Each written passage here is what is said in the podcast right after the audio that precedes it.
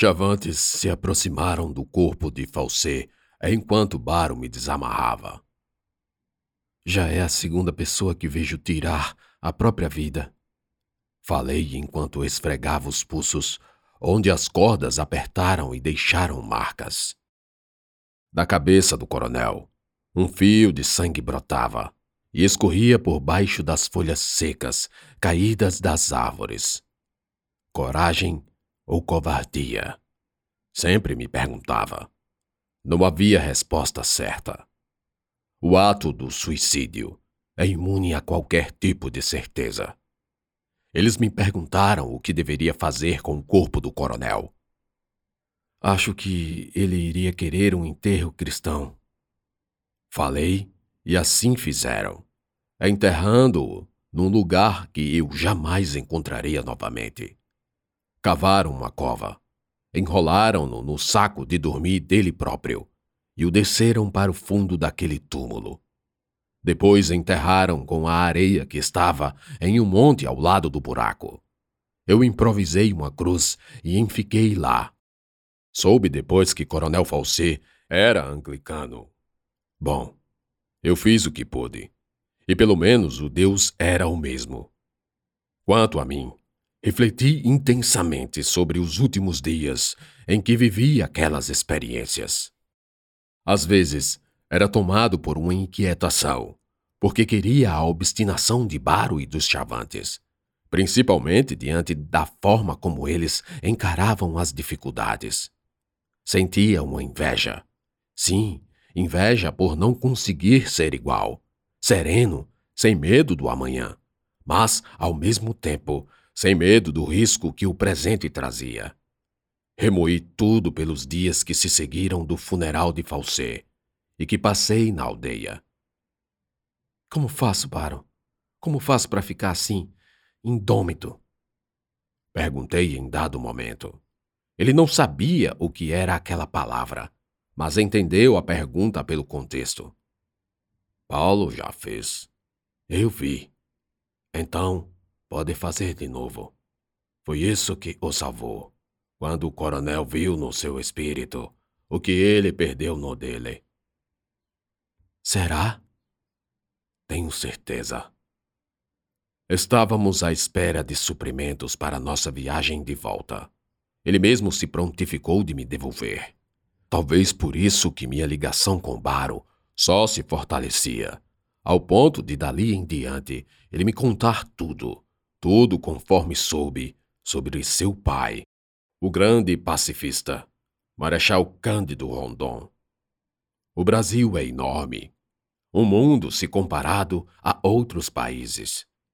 Também é novo, melhor dizendo, é um país ainda jovem, mas que há décadas atrás era mais novo ainda, uma criança a ser explorada. Isso não significa que um colonizador tenha de receber o mérito de sua descoberta. Não é isso que quero dizer. Acho apenas que um mundo inexplorado não pode ficar para sempre fora do alcance dos outros, como numa ilha cercada por um oceano. Rondon parecia guardar essa mesma opinião, de modo que, além de entrar no Brasil profundo, para conhecer os povos que ali habitavam por tempos imemoriais ele queria fazer ligações entre locais ainda incomunicáveis. E literalmente fez essas ligações.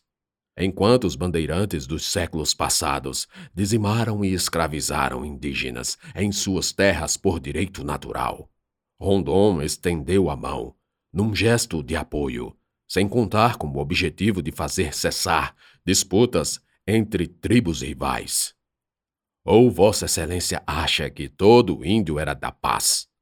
É claro que não, porque os costumes e tradições entre as tribos não se assemelhavam sempre, e as diferenças, quando ultrapassavam o limite da boa convivência, desaguavam em guerras, muitas das quais ferozes e sangrentas. O Marechal da Paz pôs um fim a isso, pelo menos enquanto estava vivo e na ativa. Frente ao exército ele levou às últimas consequências sua atitude pacifista, ao ponto de ter sido atingido por uma flecha e não revidar. É verdade? Ele foi ferido assim e não atacou com seus homens? Não.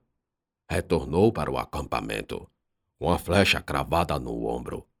Dizem que passou próximo do coração. Fiquei espantado. Como um homem flechado por um pretenso inimigo? Como esse homem pode ainda manter a calma em não revidar? Ao te ferir-lhes uma face, oferece a outra. E eu que achava que nunca ouviria uma história assim verdadeira sobre alguém que cumpriu ao pé da letra o que Jesus disse. Dizem também que o corpo dele é fechado, que a selva, a floresta, protege ele de todo veneno, de toda lâmina, de toda pedra e de toda fera carnívora. Ainda me falou Baro, com real convicção. E tu? Você já ouviu? Vocês já se encontraram? Perguntei também, me inclinando para perto de Baro. Ouvir parte da história sobre uma personalidade tão instigante me fez querer saber mais. Baro baixou a cabeça. Não escondeu a aflição que viria com uma resposta. Já, mas não lembro dessa época. Fiquei em silêncio. E após alguns segundos, Baro me falou que seu pai era muito ocupado e que o exército brasileiro estava, inclusive, comissionando Rondon para perseguir os revoltosos dos motins em São Paulo e Rio Grande do Sul. Tomei conhecimento então que Prestes e o pai de Baro lutavam em lados opostos. Vosmecê deve saber que eu sou soldado da coluna, não é? Sei sim. E isso não muda nada. Por quê? E seu pai? Ele talvez nem saiba que estou aqui. Além disso, não sou um soldado do exército brasileiro. Vim com o coronel Facê, porque queria de alguma forma me aproximar de São Paulo ou de Rio de Janeiro. Parei imaginei por que razão o próprio Rondon não daria importância à sua prole indígena. Aguardei sem novas perguntas, porque Baro poderia complementar. Foi exatamente o que ocorreu quando ele disse: Em 1900, Rondon levou 80 soldados para fazer uma ligação de Curumbá a Campo Grande. Devo eu acrescentar que naquela época esses dois lugares eram praticamente isolados, tanto que o velho Pedro, o segundo imperador, só soube da invasão das forças paraguaias de Solano Lopes dois meses depois, quando atravessaram a fronteira pelo Mato Grosso, e assim se iniciou a Guerra do Paraguai. Só 40 anos depois, sob a tutela do pai de Baro, que esse pedaço do Brasil começou a receber fiações para que as comunicações se dessem com mais celeridade, com mais rapidez. Desses Oitenta soldados. Baro continuou. Cinquenta deserdaram, e não havia como continuar. Foi quando o céu claro e andorinha amarela, meu avô, se reuniram com ele.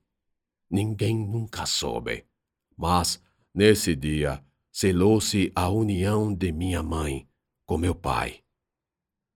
Baro parou de falar. Num súbito impasse, que lhe veio com a recordação da infância.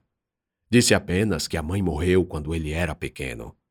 E foi Andorinha Amarela quem o criou. Rondon, entretanto, era casado civilmente e tinha uma família no Rio de Janeiro. Só depois de saber que a filha de Andorinha Amarela morreu, foi que voltou algumas vezes para a aldeia. Mas Baro não sabia que ele era seu pai. Ou talvez a pouca idade e os costumes dos Bororó não propiciassem um laço fraternal, tão só sanguíneo. Tudo o que guardo dele é essa foto.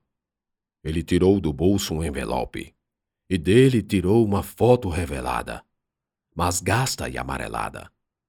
Nela, um senhor simpático de bigode esbranquiçado estava abraçando um menino. O garoto retornava o gesto com um abraço pela cintura do senhor. Os dois mostravam sorrisos. Na foto, o jovem deveria ter uns 11 anos. Com cabelos lisos e descidos pela testa, estava descalço e vestia uma calça rasgada e muito curta. Era Baro, ainda menino. Lembrei imediatamente da minha infância com tio Almir. E o que aconteceu depois que eles fizeram um acordo? Se é que posso dizer que isso foi um acordo, onde seu pai e sua mãe. É... No dia seguinte, Céu Claro apareceu com mais de cem pessoas. E no outro dia, Andorinha também chegou com mais ainda. Homens, mulheres, crianças, todos ajudando na colocação dos postes e na ligação dos fios.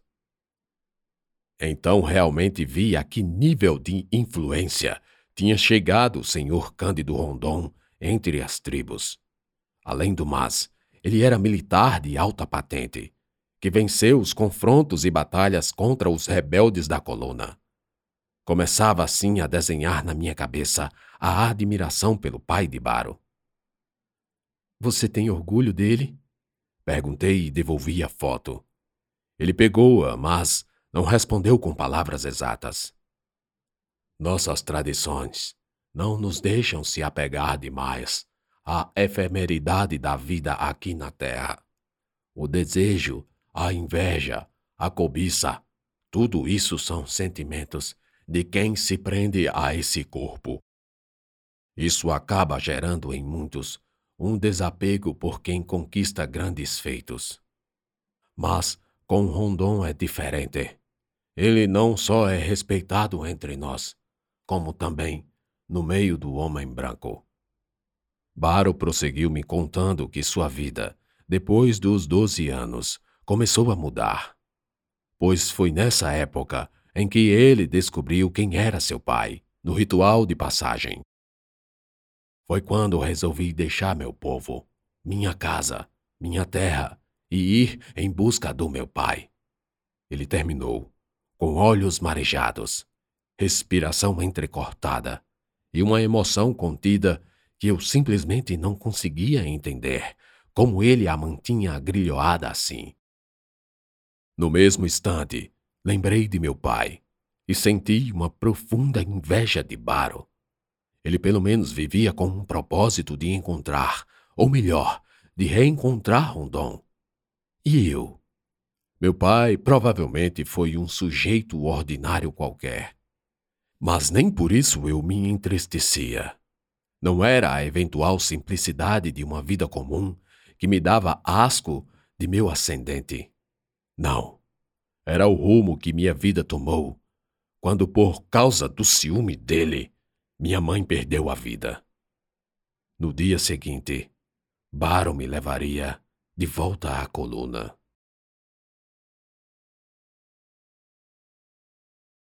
Pessoal, eu raramente, ao final de cada capítulo, coloco alguma informação sobre o que eu escrevi. Mas esse eu acho que deve ter esse pedacinho no final. Como vocês sabem, esse livro é uma ficção que mistura a história verdadeira com invencionismo, ou seja, coisa da minha cabeça. E aí, às vezes, você pode até pensar: pô, será que isso aconteceu mesmo ou é parte da ficção? Eu gosto de deixar aqui o suspense, né? Até porque esse suspense pode fazer com que você tenha a curiosidade de saber como aconteceu, e essa curiosidade vai levar você a procurar fontes, e essa procura, por sua vez, vai ajudar na fixação do conhecimento. É assim que a gente aprende mais quando a gente se propõe a, a aprender algum assunto de história ou geografia. A curiosidade em primeiro lugar, depois a pesquisa, a busca e aí a fixação cada vez mais firme no cérebro. Por isso que eu deixo assim, bem aberto. Mas hoje eu vou colocar esse esse pedacinho aqui no final, estou falando esse pedacinho aqui no final, por quê? Porque é o seguinte, na biografia do Cândido Rondon, que eu tenho, que é do Larry Rotter, um americano, inclusive se você não lembra, você vai agora saber que esse historiador, na época do primeiro mandato do presidente Lula, ele disse que o presidente vivia bêbado e por conta disso quase foi expulso do Brasil. É, ele ele aí fizeram a diplomacia só pediu ele só pediu para ele se retratar, ele se retratou e ficou por isso mesmo. Mas ele escreveu um livro que está pela editora Objetiva, e nesse livro é um livro da biografia do Cândido Rondon, um livro muito bom. Tem muita coisa nele para você saber quem foi o Cândido Rondon, é o mais completo que tem. E lá ele diz que nas nos diários, nas anotações do próprio Rondon, não há nenhuma informação de como ele conseguiu a ajuda de mais de 200 indígenas para conseguir terminar a ligação de Corumbá a Campo Grande. Realmente, ele levou 80 soldados para fazer essa ligação. Quem fazia a ligação, as ligações era o exército brasileiro. E aí, os sol- desses 80, mais de 50 deserdaram, foram embora, saíram, tá? Então ele não tinha condição nenhuma de fazer com os que sobraram. Foi aí que apareceu lá o Céu Claro e a Andorinha Amarela, eh, eram indígenas do da tribo Bororó, e, eh, tiveram uma reunião, ninguém sabe o que falaram nessa reunião, o próprio Rondon não deixou anotado em nenhum lugar, e simplesmente no outro dia, nos dias seguintes, começaram a aparecer índios dessas indígenas dessas 2 tribos, eh, eh, e e e pronto, e foram ajudando e fizeram a ligação, conseguiram fazer essa ligação. E até hoje ninguém sabe, pelo menos o livro diz isso, né, e ninguém sabe como foi que ele conseguiu convencer esses 2 caciques, esses 2 líderes indígenas a trazer todo o povo para ajudar. E é aí que entra a minha ficção, como você ouviu. É por isso que eu gosto muito de escrever esse livro e você não pode deixar de continuar ouvindo. Tá chegando próximo da do encerramento da primeira parte, né, Era uma vez no Nordeste, e você não perde por esperar o final surpreendente. Valeu.